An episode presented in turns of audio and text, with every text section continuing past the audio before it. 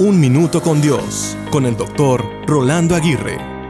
La vida siempre está llena de ajustes. Muchas veces tenemos que ajustar, modificar y replantear cosas para tener una mejor calidad de vida. Por ejemplo, nos encontramos constantemente haciendo ajustes en nuestros planes y expectativas. A veces nuestros planes pueden cambiar debido a circunstancias inesperadas, pero podemos confiar en que Dios tiene un propósito en cada ajuste que hacemos.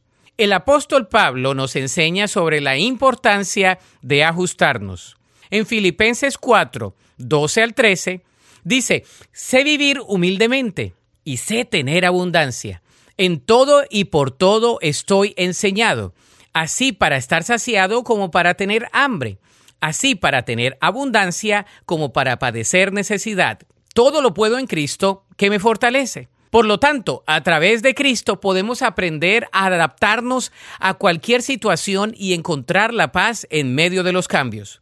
No obstante, ajustarse al plan de Dios no significa rendirse, sino confiar en que Él tiene un propósito superior.